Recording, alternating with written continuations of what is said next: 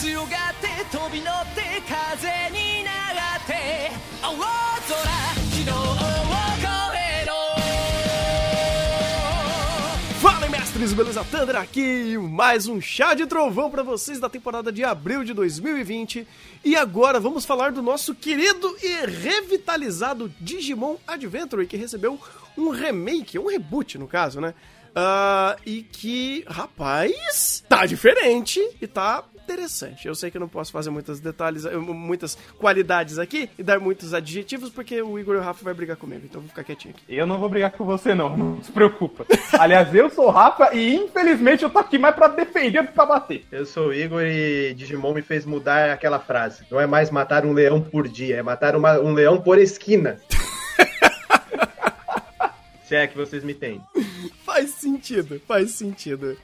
Bem, esse novo Digimon, ele vem com uma proposta de fato de rebutar a história, mas ainda mantendo muitos elementos originais, vamos dizer assim, né? Recontar é, a história de Digimon. Nesse primeiro arco, ele traz o, prim- o primeiro filme? Como que é? Eu, eu não lembro desse negócio do filme aí, me, me explica de novo aí. Ah, ba- basicamente, o final de Digimon Adventure não é no, no final. É num filme separado que é o é, Digimon Bokura no War Game, que é o filme até do Mamoru Hosoda. É esse filme que faz o fechamento certinho, que é o final de Digimon Adventure, só que por algum motivo eles escolheram adaptar isso aqui como se fosse o início de Digimon. Até aproveitar para fazer a introdução do Tai do Match, etc. O que é meio curioso, preocupante e interessante. Mas vamos, vamos continuando. Eu também acho que é meio preocupante. Depois, quando você falou isso, eu comecei a. a- o Tic Tac começou a funcionar aqui. Eu falei, cara, a ideia é ok, mas é, ele se sabota muito grande quando aparece Omnimon. Tipo, eu acho que o maior problema, eu, eu diria assim, que de fato. É, é, o maior problema que eu estou tendo com, Digimon, com esse Digimon Adventure é que eles estão dando um grande foda-se pro Power Level. É, e isso pode ser ruim se de repente eles começarem a trazer o Power Level de uma forma coerente. Porque é o seguinte. Eu, eu já me adianto, mas eu discordo totalmente. Mas eu, eu entendo porque você pensa isso, porque é uma ameaça. É, então, é, é justamente isso. Eu fico com medo que seja, não que vai ser. Mas, por exemplo, é, qualquer um que entenda de Digimon sabe quem é o Minimon, sabe? Sabe qual é a representatividade de um Minimon e que ele é, ah, é de escala perfeita? Ou é, a, é mega? Eu não lembro. Mas é uma das últimas escalas de poder do, do, do Digimon. Ah, mas pra quem não conhece, tá entrando agora em Digimon, você vai ter um, vai ter um elemento de ah, é uma segunda evolução é, que, com- que junta dois Digimons evoluídos do primeiro estágio que eu vi. Ou seja, você tem um- o Tai, que ele conhece o Agumon. Agumon lutando contra os bichinhos lá. Ah, quando o bichinho evolui, ah, o, o Agumon também tem que evoluir e virar o Greymon. Ah, então agora é um dinossaurão grande batendo no outro. Ah, aí você vê o Match, que também é um outro Digi escolhido que tá em cima de um outro bicho grande, de um Garurumon, um bicho, um lobo gigante. Você fala, pô, legal, já teve um power play, tipo, é, sei lá, primeiro nível, Agumon, segundo nível, Greymon. Aí você chega pro terceiro nível, que é a junção desses dois bichões virando um cavaleiro gigante, enorme, assim, majestoso pelo seu visual. Então você entende que a princípio, pelo que está sendo introduzido nessas novas regras, existem já essa terceiro nível de evolução. E quando você volta e vai. Não, a gente não teve o quarto episódio, mas o teaser do quarto, quarto episódio é introduzir a Sora e a Piomon virando Birdramon e trazendo a Birdramon pra resolver o problema do, do episódio. Você fala, hum, peraí, agora o episódio vai começar a reintroduzir todos os Digimons pro level 2. Aí você fala, mas peraí, mas ele me mostrou o level 3, tem o level 3, é possível. Mas até porque você tá usando o level 2? Ah, porque o match não está ali. Ah, beleza. Aí futuramente o match entra porra, na, na porra do cast de personagens aí você fala, tá, vai aparecer um bichão porque você não vai usar o Omnimon. Então é, é, começa a, a manchar o power, o level design, é, não que não dá pra resolver e não que está manchado para sempre, mas ele começa a germinar ideias erradas do que esse roteiro quer fazer. Não, porque tem um outro detalhe que não é só match. Que é o fato da, dos dois bullshit ambulantes não estarem ali também. Ah, sim. não, mas é de novo. é, Pode ser, pode ser que ele utilize isso apenas como um exemplo do futuro. Que aí ele fala, ó, isso existe esse poder em nossas mãos, mas a gente não consegue fazer ele sempre por causa desse, desse, desse, desse elemento que não tem. E isso vai ser legal se for feito. É, é, aliás, é bem nítido que é, por, que é por causa desses dois. É, que é interessante até como eles já. No primeiro episódio, eles já mexem muito bem com esse quesito, porque o. é, mexer com, com essas regras de Digimon é complicado. Porque só limitando o Adventure, você tem as regras do Adventure, as, as regras extras do Adventure 2, você tem as regras do, é, das novas Digimon, de Digimon que são reescritas, é, o Digimon Adventure reescrito, e as regras do Trick que usam como base as regras da novel. Então é muito complicado de você é, manusear as regras do Adventure sem parecer, no, me- no melhor dos casos, esse caso do, do Omegamon de que, beleza, vocês podem contornar, mas se vocês não contornarem, vai ser um problema. É é isso que eu queria te trazer. Eu- eu- Não é que a história está fazendo dessa forma, mas eu tenho medo que isso se- venha a calhar em algum momento, entendeu?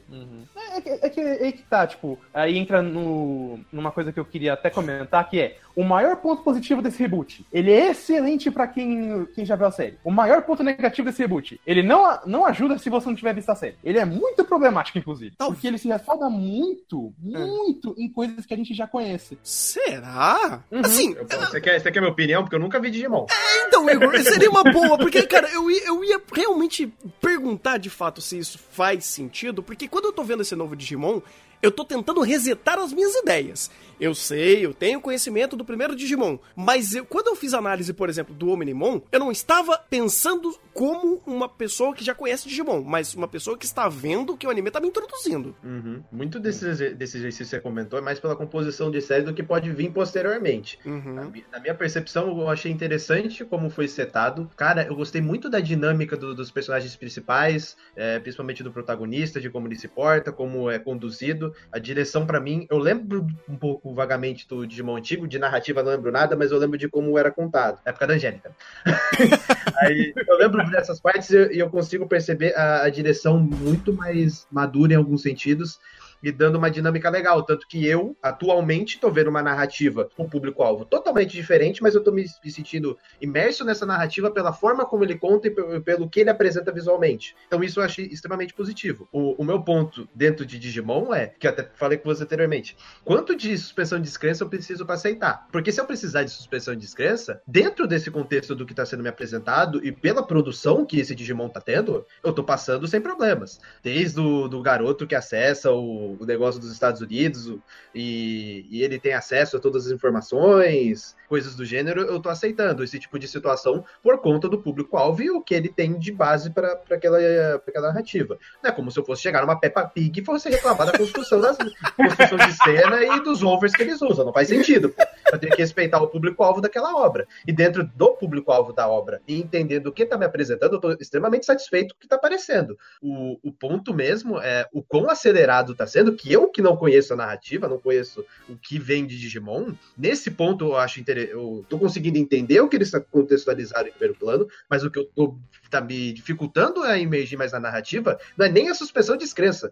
É no sentido de o quão acelerado tá sendo de ele matar um vilão, ele olhar para outro personagem e já aparecer outro vilão para ele derrotar outro vilão. Que é, que é, Que, é é aquela o brincadeira, que ele não mata um leão por dia, ele mata um leão por esquina, porque não tem nem o time skip do dia. É, isso é verdade. A- a- a- adaptar pra Digimon é matar um leomão por esquina. Leomon por esquema. Não, não mata Leomon, por favor. De novo! Não, de novo não. Mas eu entendo, cara, e vamos pegar nessa. é, como está sendo conduzido esse Digimon? Que, cara, como, como o Igor falou, ele é pro público infantil, mas ele tá sendo contado de uma forma tão bem feita e tão profissional, no sentido principalmente de direção, que, cara, você consegue sentir que existe todo um, um- um preparo narrativo, vamos dizer assim, pra contar essa história, porque é, existem boas é, sacadas aqui que é difícil de você ver até em animes, assim, que não são pro público infantil. Ah, no primeiro episódio, inclusive, o que ele utiliza de momentos de silêncio pra embasar algumas cenas, pra fazer, para fomentar conexões de personagem, pra fazer reflexões de personagem, pro personagem começar a criar deduções e racionalizar sobre o momento que ele tá passando, ou pra introduzir um- um- uma situação pra aquele personagem, cara, é outro nível. A, a direção desse Digimon tá insanamente bem feita. Pra usar elementos assim que você vê, sei lá, em estúdio Ghibli, né? Em Ghibli eles estão usando aqui. Que, por exemplo, o, o Ghibli é conhecido muito bem por utilizar momentos de contemplação de silêncio para te veicular mensagens no ambiente. E aqui eles estão fazendo. Então eles fazem um momento longo de silêncio e apenas a condução de uma cena para você entrar de fato no momento da obra e entender o que aquele personagem tá fazendo ou aquela situação que ele tá passando. É, é, é fabuloso. Eu gosto como eles. É... Uma cena, aliás, que eu amei no primeiro episódio é que eles utilizam isso pra demonstrar que eles já estão aplicando isso em Digimon com Easy, que é um personagem que eles deixaram muito mais introvertido até, e começou uma construção de, é, de, de, amizade dele com o Tai, e e fluiu muito naturalmente. E é diferente até da, da série antiga, porque na série antiga todos já são tratados como se fossem, no mínimo, conhecidos. Aqui, to, ninguém ali se conhece basicamente, tirando a, depois do terceiro episódio, né? A, o, o Tai e a Sora. E agora eles estão tendo toda essa dinâmica juntos desde o início. Então, a, eles não têm nenhuma base. A base é construída aqui. É muito mais rico. Construção de personagem tá outra coisa insana, cara. Eles conseguiram montar essa dinâmica entre Easy e o Tai. E, desculpa, novamente. É, novamente não. Mas é, eu conheço esses personagens como Easy, Tai, Matt, só, é só manter o nome. TK, Karen. E aqui, obviamente, os nomes são diferentes, porque esses são nomes que foram trazidos pra cá. Então, o Tai, no caso, é o Taichi. O, o Easy é, é Yamato? Não, é. Yamato é o. Não, é, o, é o Koshiro. Ko, Koshiro. O Yamato é. É, o Yamato é o Match. Aí você tem o, o o TK, que é o Taka, é, Takeshi? É, não, é, é, é porque o nome dele, ele já fala até no, na versão dublada, é Takeru Takashi. Takeru Takashi, exatamente. Aí você tem a Karen, que é Hikari. Uh, tem alguns nomes que eles, de fato, eles fizeram algumas ideias. Ah, até o Karen e Hikari foi uma boa, uma boa ideia de, de, de modificar esse nome. O próprio Tai, Tai Chi pra Tai faz sentido. Então, uh, eu tô acostumado com esses nomes. Desculpe se isso vai acabar é, é, confundindo um pouco a cabeça de vocês, mas não é difícil vocês pegarem, né? Uh, mas, cara, eu, eu, realmente, é uma das coisas que eu achei mais incrível como ele conseguiu fazer esses diálogos fluírem tão bem para corroborar, é, para construir essa, esse vínculo de personagem que, por um lado, do Tai e Easy foi fabuloso, foi magnífico. Agora, do Tai pro Matt, aconteceu. Tipo, foi aquele amor à primeira vista. Entro, trocaram olhares e é isso aí, sabe? Não dá, não dá pra defender muito, não. Não, não dá. apesar de que eu gosto disso pelo lado do match. Eu não gosto uhum. muito pelo lado do Tai, mas o, o match pelo menos tem um certo sentido de que, beleza, a gente tá trabalhando junto, mas também não abusa me chamando de brother e coisa e tal. Tanto que quando ele faz isso, ele ignora o Tai. É, da parte do match realmente foi muito bem feito. Uh, e é até engraçado como, é, sei lá, é, tantos simbolismos naquele momento, e aí você vê de fato isso sendo utilizado pro, pelo, pra fazer o Omnimon, né? Uh, mas, cara, não, não tá ruim ou não tá meio que pastelão, vamos dizer assim, como era os primeiros Digimon. Porque, cara, eu, eu reassisti todos os Digimons é, recentemente, pelo menos o primeiro episódio. E eu posso dizer, sem sombra de dúvidas, que esse, esse Digimon, esse Digimon Adventure, ele teve o melhor primeiro episódio de longe de toda a série. E não é por demérito do resto, porque o, a, o primeiro episódio do Digimon 3 é realmente muito bom. E o do, o do 1 é eficiente. Ele é meio pastelão, mas ele é eficiente. Agora, esse daqui, ele é, é fora de série. É, tá, tá, tá, em outro nível, cara. É, apesar de que, tipo, é, a questão de. Principalmente animação, direção, Toei man, tá mandando, tipo, super bem. É o que a gente normalmente não espera, mas como é o fato de que vai ter precure, a gente entende do porquê de repente tá tudo tão bem animado. Apesar que você sabe um negócio que eu achei muito engraçado, irônico? Hum. De, esse Digimon teve a pior audiência da história da Toei.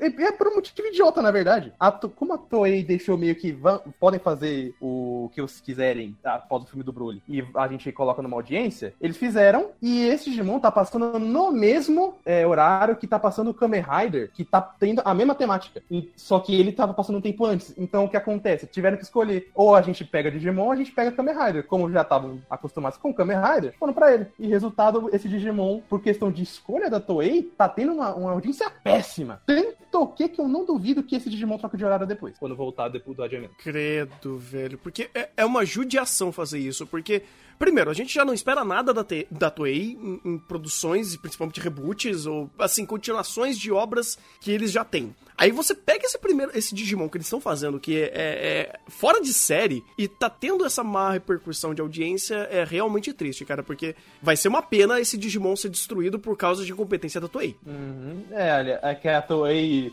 é um problema muito comum dela de que deixou o, o, o sangue e o dinheiro subir a cabeça. Hum. Aí beleza, ó, tô- tamo tendo produção, tamo tendo staff, faz o que quiser aí. E então, chefe, tá dando prejuízo porque a gente colocou no, hora- no pior horário possível. Ih, rapaz, é complicado. Mas não muda o fato de que todo mundo da staff tá mandando muito bem. Até o povo que faz os Digimons, que são os mesmos dubladores, estão indo numa sequência absurda, sabe? E os Eu- dubladores novos também, que tem ótimos dubladores. O do Tai é o dublador do Boruto, da dubladora do Boruto, beleza, mas ela dubla muito bem. É, o do Waver, que é o dublador o do que é o dublador do Waver, que também é um ótimo dublador. Então, tipo, a gente tem muito peso aqui, sinceramente. Eu não peguei da Sora, mas a Sora tem uma dubladora mais velha. ah, e me incomodou horrores a dubladora dela. Você lembra qual que é? Eu não consigo achar. No My Anime List, My Anime List aqui não tem, cara.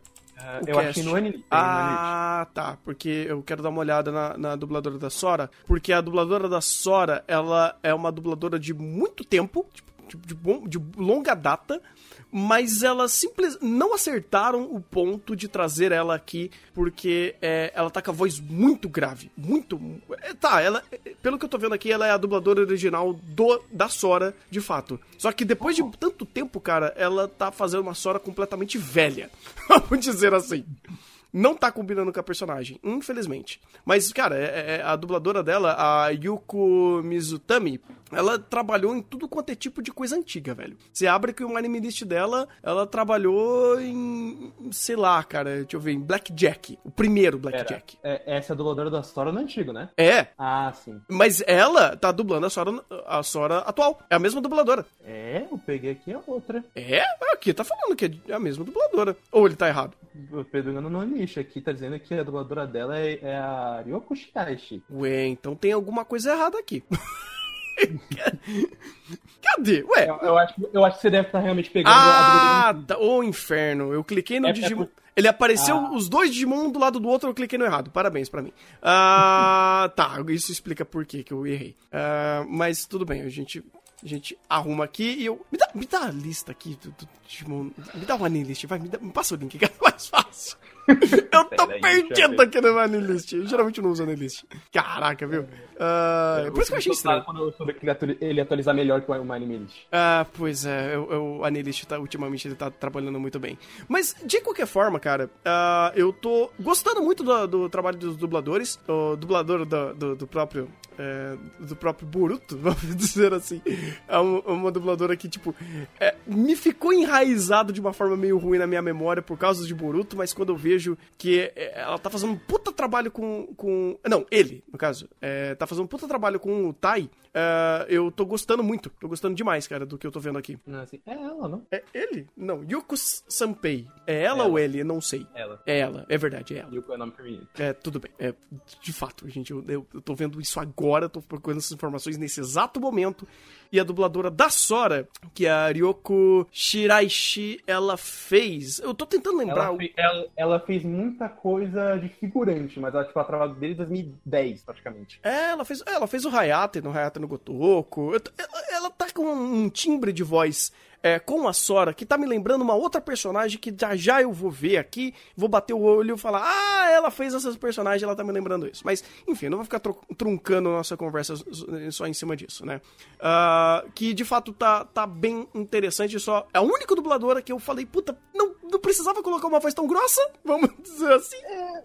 Na verdade, até que eu achei que combinou bastante por conta do. Tem do 12 jeito- anos! Ela tem Não, 12 mas não é. anos! Não, eu, eu não falo, eu não falo nessa questão, fio. Eu é, é, não tem um- uma verossimilhança em, que, em quesito de idade, mas tem uma verossimilhança em quesito de personalidade. Ah, Porque sim. a, a Sora tem esse estilo. Então dá, dá pra ela uma voz um pouco mais grossa, um pouco mais adulta, simbolizando esse lado mãezona dela, porém extremamente é, irresponsável no início. Eu achei uma, uma ideia muito assertiva. É. É, é- é por, é por isso que eu, eu, eu falei que eu vim aqui defender bastante coisas desse novo Digimon. Porque o que ele mais acerta é transpassar a, o conteúdo do Digimon antigo pra cá e coisas muito ruchadas, vamos dizer assim, de forma coerente. Então você tem, por exemplo, a questão dos brasões aqui, que o, o meio que a, a, as novas mataram a ideia dos brasões, porque é uma questão figurativa, e aliás o anime também fez isso no episódio próximo do final. Uhum. E, a, e aqui o, eles já transpassam isso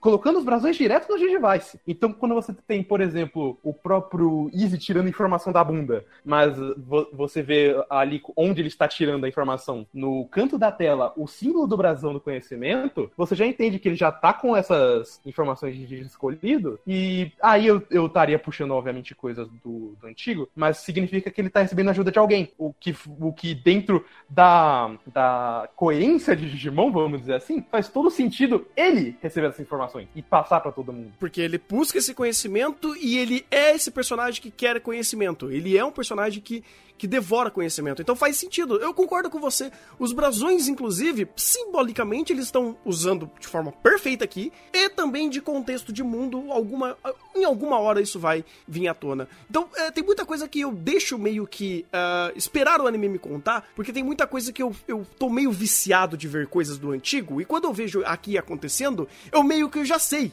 Ou pelo menos eu sei uma versão que é a do antigo. Agora eu não sei como eles vão utilizar aqui. Porque, de fato, como você falou, os brasões de, de device, isso é diferente, isso já adianta muitas conversas sobre esses personagens. Você vendo esses personagens agindo de acordo com esse, entre aspas, estereótipo, que é o brasão, mas ainda assim é coerente e faz esse personagem ser muito vivo utilizando esse elemento. Porque, por exemplo, o próprio Tai coragem. A coragem é muito, tipo, genérico, sabe? Ele pode ser utilizado para endossar qualquer coisa. Mas você vê esse personagem agindo é, dessa forma é, arrojada, vamos dizer assim, e, e, sempre colocando ele na ponta da lança para resolver a situação e ruxando a história por conta disso, uh, tem um porquê. E quando você vê que o Tai, quando ele não tá sendo corajoso e tá dentro desse estereótipo e tá simplesmente conversando com o Easy, com a, a, a Karen ou com qualquer outro personagem, você vê que ele não é só esse estereótipo. Então você, você acerta muito utilizando esse estandarte desse, desse personagem, mas não fazendo ele ser apenas um mongoloide que vai ficar gritando coragem de 5 em 5 segundos. Não, ele é um personagem vivo, ele é um personagem coerente daquele mundo. Mas quando precisa, ele é esse, é, esse estandarte, ele tem isso dentro dele. O Easy, a mesma coisa. É até interessante como quando ele tá conversando com o Tai, ele é enrustido, ele não conversa muito, ele é bem para dentro assim. E aí, quando ele tá resolvendo uma situação utilizando de conhecimento, ele desponta, ele vai, sabe? Ele, ele flui. E é até interessante, como no. Eu acho que foi no, no final do terceiro episódio, alguma coisa assim, como ele dá a volta e fala: Porra, tá a gente começou a conversar aqui sobre o negócio do acampamento. Vamos terminar de conversar sobre isso? Sabe? Então, é, é, é um pequenos detalhes em, em construção de personagem que eu tô surtando. Eu tô vendo tudo isso e falei, meu Deus, isso tá muito bem feito. E, aliás, eu gosto como ele, esse anime é cara de pau, mas ele sabe passar pano. Porque, porque a gente tem, por exemplo, aproveitando que você falou do terceiro episódio, pô, a gente. É, o míssil ia cair, mas de repente ele. É, vocês conseguiram reprogramar ele para mandar pro espaço e destruir todos os, os, sistemas de computador. Mas de repente voltou. Porra, a gente. Aí isso é muito estranho, né? É, deveria ser assim, mas voltou. Ah, mas a gente não tem que pensar nisso agora. Pro lado do é que tá tudo bem. E tá certo, porque eles são crianças. E se nem o Easy, que é o Easy, consegue tirar essas informações, não adianta o Tai e o, e o Matt, por exemplo, forçar essa informação de algum lugar. Eu acho isso perfeito, cara. É uma bela de uma passação de pano, cara, porque eu concordo com, com essa passação de pano, inclusive, porque uh, ele faz duas coisas muito boas. Como você falou, o fato dele, dele serem crianças e não saberem racionalizar sobre isso. E, por um outro ponto, o próprio roteiro, ou pelo menos a informação que o, que o Izzy joga na mesa, do fato, deveria ter acontecido isso, mas não aconteceu. Então, olha que interessante como ele já prepara o terreno para dizer que esse mundo ou os acontecimentos que envolvem o Digimundo, eles são paralelos ou até análogos à própria realidade. Então você cria esse ambiente onde, ah, eu posso ter a, suspensão de descrença que a porra de um míssil atacando Tóquio ele pode ser resolvido dentro do ambiente que o anime tá propondo, que é pelo Digimundo, respeitando ou pelo menos lembrando que existe uma regra real que se aplicaria se isso fosse de fato real. Se o míssil tivesse sido explodido ali, tinha cagado tudo, mas não cagou. Então tem alguma coisa que tá impedindo ou meio que você meio é, fazendo a racionalização sobre o que deveria ser aquilo no mundo real e não é daquela forma. Então você deixa essa essa conversa andando e fazendo isso se tornar verossímil dentro do ambiente que ele tá criando. É, só queria puxar um ponto dentro do contexto que o Tanda tinha colocado anteriormente de escala, que dentro da premissa que você tá nos três primeiros episódios, eles pegaram um filme que é o final do arco, jogaram como começo desse, eu sinto isso também com, com relação ao que você tinha comentado, porque você tem um cara que acabou de, de ter um Digimon, aí esse, ele vai enfrentar um conflito, aí primeiro um conflito que afetava linhas de trem, beleza. O segundo conflito é uma- um míssil indo pra Tóquio. Acho que tem um pouquinho de diferença de escala aí, né, gente? Tem muita diferença. A- a- a- de um aliás, trem, de trem, linha de trem e, e- e Tóquio, e você vai pra um míssil vindo dos Estados Unidos sendo jogado em Tóquio, eu acho que assim, tem um pouquinho de divergência, assim, no tamanho, a- da escala do conflito. O macro, a- a- um pouquinho. Pra, pra tu ter uma ideia, e- e- eles até deram uma, uma, uma melhorada um pouco melhor. Porque no filme, o, o Digimon que tava causando isso, ele só tava fazendo literalmente coisa pra trollar. Então ele tava mexendo em código de barra, ele tava mexendo em micro-ondas pra queimar coisa, ele tava mexendo em é, número de celular só pra passar trote. Aí chega de repente no, no final e fala: beleza, vocês estão querendo pedir? Toma o míssil em vocês! Não, mas aí, mas aí teve uma construção, né? Ele passou pelo código de barra, passou pela linha de trem e foi direto a. Não, ele não passou Estados pela linha de trem. Ele não passou pela linha de trem, ele só foi Ah, pela não tinha linha de trem lá. Tá não, bom. não. Não, mas aqui, aqui é diferente, porque, vamos supor, você tá dentro de um contexto que os personagens, o personagem acabou de adquirir o poder dele. Ele tem o poderzinho dele com o Digimon dele. Aí ele enfrenta um cara por causa de uma linha de trem. Beleza, um conflito legal pros primeiros episódios. Do nada ele precisa enfrentar uma escala de um conflito que gera, pode gerar morte e destruição de Tóquio inteira. Esse- como que o personagem vai absorver isso dentro do contexto dele? Porque pra isso acontecer, o vilão tem que ser mais forte. Para o vilão conseguir fazer isso. Então você precisa levar. Você levou o nível do vilão até o teto. Agora você precisa fazer a mesma coisa com o protagonista. Aí então o protagonista vai crescer. Só que vai chegar um ponto que você vai chegar na metade desse anime e você vai falar: como, qual que vai ser o nível do vilão pra mim conseguir balancear essa escala? Que saiu do ponto do nível 1, foi pro nível 50, agora eu preciso mandar pro nível 100, porque não pode voltar pro nível 20. É, é basicamente isso que eu, que eu tava que- querendo correlacionar com o Minimon. Porque, tipo, eu, eu tinha falado muito mais na escala do Digimon, mas na escala de conflito é, é basicamente a mesma coisa. E de repente um míssil. Eu- esse elefante na sala é difícil de tirar.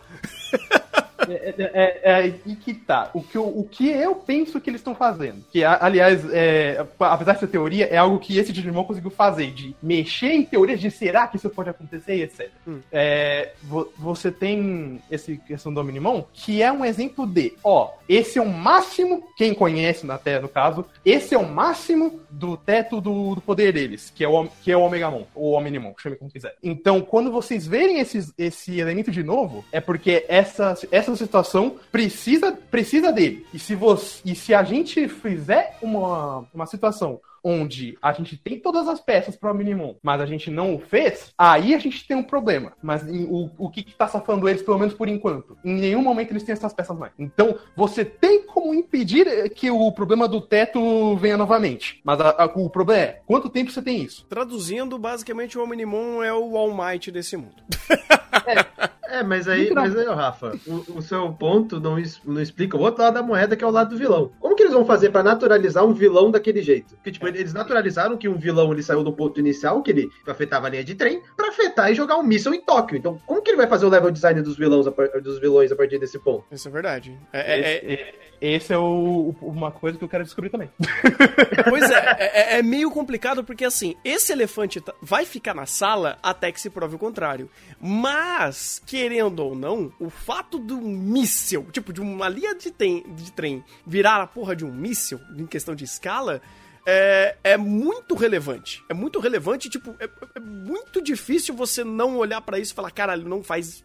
Sei lá, não tem uma escala lógica de, de construção. É diferente de você mostrar, olha, esse daqui é o nosso All Might, beleza. Agora a gente vai contar disso pra baixo. Ah, mas aqui não. Por mais que a gente tenha meio que esse símbolo é, do, do Omnimon sendo a maior escala de poder dos heróis, dos vilões ainda, isso não foi explicado. Ah, e por mais que tenha poss e possa ter tido é, uma série de elementos visuais para corroborar e compor e tudo isso, ainda assim é, é- é- esse elefante tá na sala. Não, não dá pra tirar esse elefante da sala por enquanto. Deixa ele ali. Aliás, é, é, como eu falei, um dos problemas desse Digimon é o fato de que esses elefantes a gente correlaciona por conta do que a gente já conhece. Tanto que, por- pelo que eu já conheço de Digimon, eu posso muito bem dizer que aquele início não foi só para destruir Tóquio porque os caras estavam de Tóquio e vão matar em Tóquio. É porque esse início foi feito para matar a Kari. Tá. Você percebeu isso? Faz sentido, faz sentido, faz sentido. E, e que, aliás, correlaciona com o fato delas é, dela ter essa conexão mais próxima com a questão dos brasões, por ser o brasão da luz, o TK também é. E é uma, uma- também uma referência à questão do, do arco do Meltismon. De, ele foi pessoalmente pra lá pra matar ela. Ah, interessante. É, é, Mas, faz mas aí, sentido. De, de novo, é, é isso que é a única coisa que eu posso dizer que esse Digimon não tá acertando tão bem, que é tudo isso eu tô embasando porque eu já sei de coisas. Porque se eu não soubesse, eu também estaria tão perdido quanto vocês. É, fa- faz sentido, faz sentido. É, é aquele negócio. É, é- é aquele. ne- Você tá vendo o elefante na sala e você tá pagando pra ver o que, que eles vão fazer com esse elefante. É, E, e é aquilo, co- co- como, como eu, vamos dizer assim, tem um elefante na sala e eles têm um puta buraco de túnel pra tirar esse elefante da sala. E eles estão encaminhando esse elefante pra lá. Eu só quero saber se eles vão fazer isso ou trazer mais elefantes. É verdade. Eu, a- eu sinto, eu sinto mais firmeza no Rafa fazendo a composição de série na composição de série original, vamos ser sinceros. Sinceros. Pelo que foi apresentado nos três primeiros episódios, eu sinto mais confiança no Rafa na composição de série do que em quem tá lá, né? É, é- é mais mérito do diretor do que, do que da composição de série, essa correlação. Porque essa correlação existe e foi feita várias vezes com a, a- a Karen e com, com o TK. Então, meio que o foreshadowing existe. O problema é como isso vai ser usado mais pra frente. Porque, cara, simbolicamente, ah, esses três episódios, pelo amor de Deus, estavam explodindo referências visuais pra quem já conhecia. Pra quem não conhecia, deixou algumas coisinhas falar: olha, tá vendo essa peninha aqui? Uma hora a gente vai explicar essa peninha, cara. Fica de olho, sabe? Ah, Em primeiro plano, inclusive, quando aparece a, a- o, o se despedindo da Karen e aquela cena da, da pena caindo em sombra atrás dela, você fala: puta que pariu. Tem alguma coisa que essa garota. Tem alguma treta aí. Detalhes, cara. Vamos, eu posso aproveitar e fazer uma cu- uma cutucada? É o que Thorf God tenta fazer, só que tá fazendo do jeito certo. Não, cara, não, não. Acho que não dá, não vale nem a comparação. Tá tão longe. É, por- é porque um tá indo muito bem e o outro tá errando feio, sabe? Porque assim, as comparações e os easter eggs, vamos dizer assim, eles não são utilizados em uma composição de cena só pra ser bonita, mas ele tem contexto. Porque, por exemplo, quando aparece as penas, as analogias visuais, ou eles utilizam como transição de cena, ou pra contemplar a cena de uma forma, sei lá, de, de duas formas diferentes. Por exemplo, quando você tem aquela, aquela parte da Karen, vou até tentar procurar a cena aqui, ela dá um sentimento muito legal de quando a Karen quer falar com o Tai, mas o Tai sai correndo e a, e a, e a, e a Karen fica preocupada e ela só consegue, tipo, falar, tipo, boa sorte, né? Então você tem essa personagem que já mostra essa preocupação com, com o irmão, porque ela tá vendo que o irmão vai fazer mais uma coisa maluca e parece que ela já sabe de alguma coisa. Aí você vem a pena, então você tem um pouco mais de, de enredo pra ter, pra ter essa cena e não ser apenas uma cena vazia de fazer easter egg. Aliás, eu fico muito feliz que esse Digimon não quer só ficar fazendo easter egg. Então, então, quando você tem essas referências, essa simbologia, é, é, é uma recompensa, não é o que sustenta a cena. Exato, exato. É, é- é- é- é- muito maduro, cara. É muito maduro a forma que eles estão contando essa história. Por mais que seja uma história infantil. Mas é, é- É, é- é porque é aquilo. o- o- a questão não é nem se é infantil ou se é adulta, a questão é se é bom. É. Digimon acerta muito bem isso, sabe? Exatamente, exatamente. É, é, cara, eu tô, eu tô realmente amando tudo que estão fazendo aqui. É tão competente e é tão bem produzido que eu olho isso e falo, cara, isso não parece nem Digimon, isso não parece nem Toei. É, eu- eu- eu só fico com pena porque na batalha final do, do, do Omegamon n- não foi Mamoru Hosoda, mas eu também tô exigindo demais, sabe? Mas foi uma ótima produção ali, sabe? É, no terceiro episódio deu pra pegar e pescar um pouquinho de problemas que a gente tá tendo em produção, porque a gente tá em vésperas de adiamento. E deu pra perceber na batalha que deu uma queda é, de animadores, né, de keyframes. ah, mas, cara, não tá devendo nada, cara, a produção desse, desse Digimon. Tá extremamente bem finalizado, tá muito colorido. O character design eles acertaram em cheio em fazer uma referência aos antigos, mas dar uma revitalização, eh, trazendo esses elementos bem noventistas, vamos dizer assim. Óculos, luva, tênis grande, mas com uma nova estética que funciona, ainda funciona, ainda remete a, a Digimon e é um pouquinho diferente do antigo. Não vou dizer que ele é mais natural, porque não é. Mas é uma nova estética que corrobora muito bem pra fazer essa, essa nova versão de Digimon. E também funciona hoje em dia porque num mundo onde a gente tá com problemas de, de character design de todo mundo é o Kirito e todo mundo é o arco genérico, aqui temos um senso de singularidade, sabe? Todo mundo Nendoroid. Todo mundo Android, exato. Eu acho incrível, inclusive, cara, como eles conseguem utilizar esse character design de uma forma mais verossímil.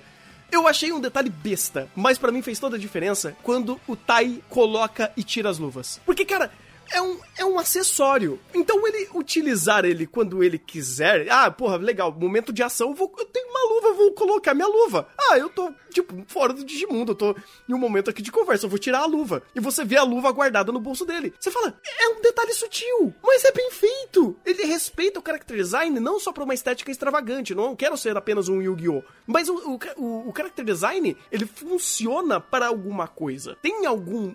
Tá, não sempre, mas tem alguma funcionalidade aquela roupa, ou ele dá algum ar de, de naturalidade à roupa que ele tá utilizando, por mais extravagante que seja. É, ele, res- ele tá mostrando, não respeita só o que ele de antiga, tá respeitando também o que de novo. Uhum, uhum. E queria também falar de uma coisa que talvez tenha desagradado muitos dos fãs. Mas eu acho que hum, é, é bom que seja diferente e eu gosto da forma que é diferente. A forma que eles estão conduzindo as batalhas. Porque ah, as batalhas antigamente, eles eram momentos épicos é, de batalhas energéticas, de ah, momentos de apresentação de poder onde a evolução trazia aquele poder. Tá, nem sempre isso acontecia, sei lá, por exemplo, no próprio primeiro Digimon, quando eles enfrentam com o Agamon, não é esse ato heróico. Eles evoluem de criança pra. é, de, de, de fase bebê pra criança, criança, alguma coisa assim. É, bebê pra criança. É, bebê pra criança. E mesmo assim eles não conseguem lutar contra o Kuagamon, que é um estágio adulto. Ah, e Mas ainda assim existe esse ponto heróico toda vez que eles evoluem e começa a tocar Bra- Braveheart, né? Ah, pelo menos no primeiro e tantas outras composições incríveis que infelizmente o nosso falecido Koji Wada fez pra toda a história de Digimon.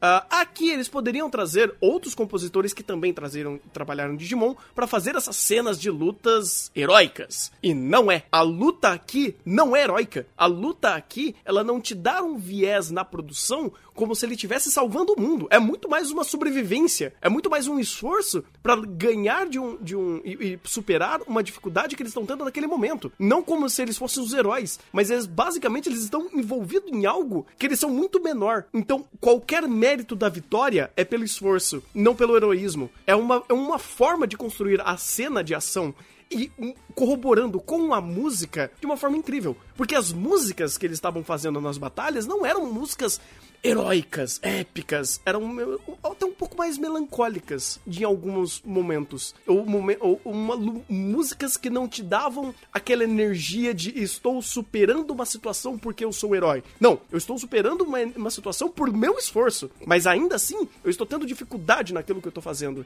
É, é uma forma completamente diferente de fazer que Digimon sempre, sempre fez, que é esse heroísmo em batalha. E as músicas, temas cantadas, elas davam essa ideia é, de heroísmo na cena. É, é até porque, querendo ou não, por mais que a, eu, a trilha sonora tenha esse destaque diferente, ah, a gente tá muito enraizado por conta de, de Kojiwada e Braveheart e tal. Então, a gente só vê que é Digimon na tela. Pode ter a ideia completamente diferente, mas tá faltando Koji Oda. Você tem aquele estranhismo, sabe? Mesmo que esse Digimon tenha um senso de batalha totalmente diferente. Igor, o que você achou das batalhas? Então, eu, eu não tenho esse viés de comparação igual vocês, né? então, eu não, tenho, eu não tenho como pegar essa conotação de sair de um contexto mais heróico para um contexto de sobrevivência. Mas isso ficou, ressaltou bastante aos olhos nesse momento inicial, porque apesar de, de todas as premissas que existem de, uh, de alguns personagens serem muito over, como o molequinho que consegue ter informações de outros lugares, consegue basicamente ser um hackerman, ele ainda, dentro desse contexto, consegue colocar o personagem principal de forma a você ter algum receio sobre o que acontece com ele. Então, a partir do momento que ele entra naquele mundo e é atacado, é, você não tem a conotação de que aqueles adversários são fraquinhos e ele vai derrotar todos, nem nada do gênero. Você tem uma conotação de que ele, tá, tá ele tem, um, tem uma sensação de perigo dentro daquela situação. Mesmo num contexto de, de um Digimon, que a gente já sabe qual é o contexto de não vai matar personagem, nada do gênero, você ainda teme por ele por conta de toda a construção prévia anterior que tinha sido apresentada. Principalmente do contexto que está em segundo plano, do, do trem e da, da, se não me engano, da mãe dele que estava no trem. Então, tipo, você tem todo esse contexto envolto, e quando você cai para essa cena, você cai no contexto de ele tá lutando por ela. Então você já tem um, um, um, um, um gatilho, por assim dizer, que faz com que você tenha mais empatia e entenda o contexto dele. Então, a forma como trabalha a sobrevivência e não o heroísmo também dita qual que é a percepção que você tem do personagem. Que ele que é o que ele tá ali, ah, ele vai salvar ela? Tá, ele quer salvar ela, mas não é o ponto da cena. O ponto é primeiro ele sobreviver para depois salvar ela. Então, a forma como ele constrói essa conotação, ainda mais para mim, que eu, que eu desconhecia completamente Digimon, quando eu chego naquele contexto, eu não sei quão forte é o inimigo, eu não sei quão forte é o, o Digimon dele, eu não sei quão forte ele é, o que ele pode fazer. Então, quando você tem nesse contexto com desconhecimento, ainda faz com que a cena tenha mais sentido. Porque você, como espectador, não sabe o que esperar de cada um, tanto do vilão quanto do herói. Aliás, você me lembrou uma coisa: é muito assertivo que o primeiro momento de batalha que a gente tenha seja com o Tai para isso. Porque o Tai é o único que literalmente pegou um Digimon pra bater no Digimon. Então, esse personagem está batendo em todo mundo pelo seu próprio esforço. Ele não tá fazendo uma coisa que o Digimon antigo meio que fazia, que é os, os Digimons vão solta investida e, e bola de fogo. Ele tá enfrentando eles também porque ele também tem que se cuidar. E a própria coreografia dos Digimons é muito mais assertiva do que no, no antigo. Tudo bem que questão de produção, mas é, é um salto é. De, em níveis absurdos, sabe? Uma pergunta: isso daí para vocês foi impactante? Ele ter batido no soco no Digimon? Cara, você não faz ideia como. Porque para mim foi, tipo, muito impactante, porque eu fiquei imaginando, caraca, é o Ash dando soco no Pikachu. Cara, é, é, uma, é uma coisa, assim, é que assim, é, é, eu vou falar é, de dois âmbitos diferentes. Hum. Primeiro, do que eu conheço de Digimon, segundo, da cena em si. Primeiro do que eu conheço de Digimon. O que, que a gente conhece e lembra de Digimon? Digimon era comparado a Pokémon por ser um um, um, uma obra de colecionáveis de pet, né? E, e basicamente de um, uma extensão de um Tamagotchi, né? vamos dizer assim. Uh, então você tinha uma conexão de amizade com o Digimon e você utilizava ele como, entre aspas, uma ferramenta de combate, assim como o, o Pokémon faz. Uh, e quando a primeira vez que a gente viu de fato um humano batendo num Digimon, foi uma das coisas mais estúpidas que eu já vi a série fazendo, que é no Digimon 5. O cara trocar porrada com o Digimon como se ele fosse o Goku é a coisa mais estúpida. Porque o, o, Digimon bate, aí o cara vai lá e bate, dá um socão mais forte que o Digimon, e o cara dá pulos de 30 metros pra soltar a porra de um. de socar a porra de um Cocatrimon de 20 metros de altura. É estúpido. É tão. É, é, é, tão, é tão horrível aquilo acontecendo que mancha o que a gente conhece de Digimon.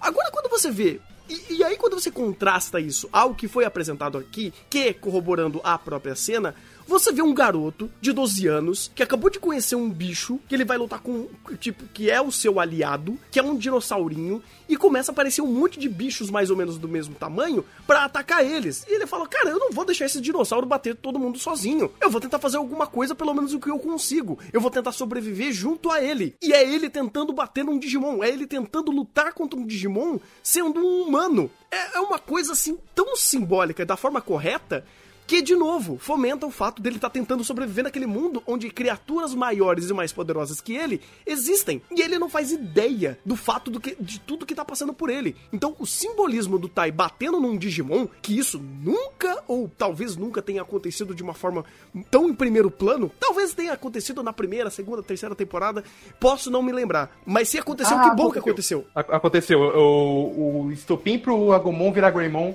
foi porque o, o Tai tentou bater no, no Digimon inimigo pra ah, dar tempo do, do... É verdade, que é um puta momento simbólico pra caralho. É verdade, uhum. é verdade. Então, tipo assim, é, é, por isso que eu ia até perguntar. Se tivesse, eu, eu, eu, imagino que foi tão. Foi muito bom. Talvez não. Pode ter sido até em contexto melhor que aqui. Porque o, o Skull Greymon é um puta momento pesado pra obra. Mas eles trazerem isso da forma correta e não como eu sou o Battle Shonen que vai dar socão na porra de um, de um, de um Digimon, foi uma forma maravilhosa. É, então... Sabe o que é pior? Hum. Só, é, só um, um, comentário rápido. O Skull Greymon é um puta momento pesado. Só que tem um problema, ele é um puta do bullshit da história também. Ele é um puta bullshit. é um puta bullshit. Ainda mais quando, tipo, falando uma coisa do antigo, é, no, bem no final é revelado que os brasões servem justamente para guiar para a forma correta, para que eles não tomem caminhos errados como esse. Então, quando o Tai já tem o brasão e toma esse caminho, você fez, pera, não faz sentido. Exato. Mas, mas, esse detalhe do Tai batendo no Digimon, e até simbolizando com as coisas do antigo, era uma coisa que eles já faziam antes para simbolizar essas características mores, vulgo virtudes, vulgos estereótipos, chame como quiser, de cada escolhido. Então, o Tai faz isso, o Mesh prioriza os amigos fugir, então ele se sacrifica, o, o Easy consegue evoluir o, o Tentomon porque ele conseguiu conhecimento sobre a Digivolução. Então você tem todos esses detalhes no antigo, e pelo que eles já fizeram com o Tai, eles estão fazendo tão bem quanto. Isso é verdade, isso é verdade. É, cara, eu, eu, sei lá, eu concluindo aqui a minha parte, eu simplesmente estou apaixonado por esse Digimon. Eu sempre gostei muito de Digimon. É, é, eu sempre tive um carinho muito grande por Digimon, por mais que esteja muito mais na minha memória afetiva do que na minha memória uh, de conhecimento, porque obviamente eu esqueci muito sobre Digimon em todos esses anos que eu, que eu assisti Digimon a, a Mirana atrás. Eu assistia Digimon com 10 anos de idade eu fui, e eu simplesmente fingi que eu estava doente para ver o primeiro episódio, porque eu estudava de manhã. é, é esse nível de, de que eu tinha na, naquela época, gente. Uh, eu, eu realmente me remete a um, uma questão muito, muito próxima a mim, Digimon. E aí, quando eu vejo esse Digimon completamente revitalizado, extremamente profissional e muito bem produzido e conduzido, obviamente com alguns elefantinzinhos brancos na sala, mas nem tudo é perfeito. e aí eu vejo essa composição toda e eu simplesmente eu só quero agradecer a todos os envolvidos por estar fazendo um Digimon assim fora de série, cara. Eu nunca imaginei na minha vida que eu ia ver um Digimon de, com tanta qualidade quanto esse. Eu assino embaixo tudo que você falou, cara. Aliás, pessoalmente foi uma das minhas estreias favoritas dessa temporada. Ele acertou muita coisa que é, não só o Digimon antigo já acertava, como ele melhorou muita coisa e trouxe coisa própria. Então ele soube é, revitalizar, dar um senso de unidade e ao mesmo tempo homenagear o, vamos dizer assim, o senpai dele. É, é um um, anime muito respeitoso. Então, quem gosta de Digimon e não quer ter o fiasco que teve com o Tri, pode ver sem medo. E eu acho que, é eu acho que é isso. Ah, eu, pra mim, que mal vi Digimon na minha vida, eu lembro de ter visto, mas eu não lembro quase nada. É, eu gostei muito desse Digimon pela, vamos dizer assim, pela maturidade dentro do próprio contexto, pelo como ele, como ele tá sendo desenvolvido, o que ele conclui. Eu acho muito interessante da temática dele dentro do contexto do público-alvo dele, o que ele faz. Eu não sou o público-alvo dele, eu não fico tão afetado com, com, com, relação pessoal porque eu não lembro de Digimon. Então, para mim, a narrativa, ela, ela, eu me prendo mais à narrativa por questão de como se desenvolve pela pela direção, muito pouco pelos elementos dos personagens e pelos elementos do Digimon. Algumas características do mundo são interessantes e, e trazem mais. É, me deixam mais instigado. Mas em linhas gerais, mesmo para mim que tô vendo basicamente pela direção e pela animação, eu tô gostando pra caramba. Porque tem muita coisa aqui, tem muita riqueza de visual, tem muito, é muito bem detalhado e consegue me engajar dentro desse contexto. Então, para quem curte Digimon, é uma obra 10 de 10, pode vir aqui, você vai gostar do que você tá vendo. Por conta da sua experiência pessoal com ou do, do que você já viu de Digimon.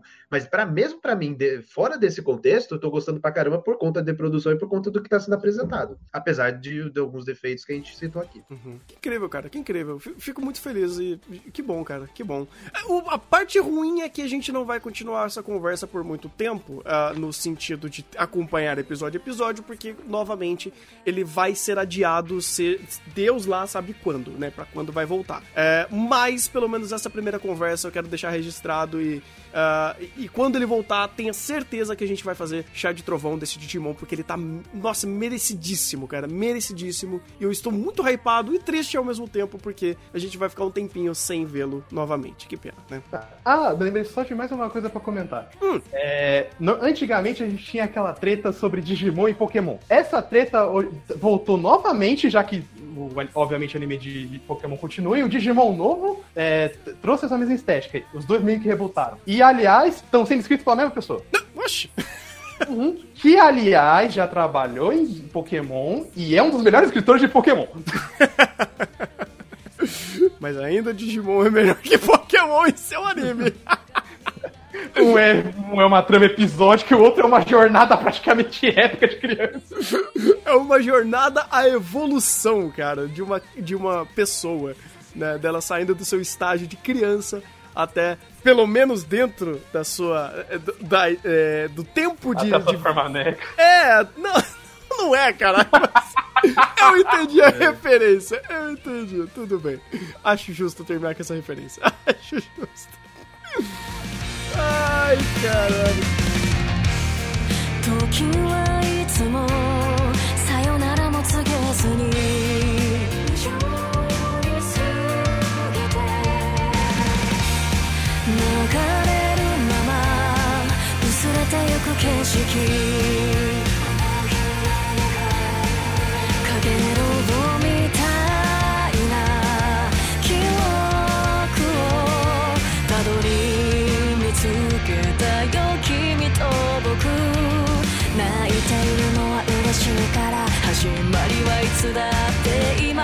その音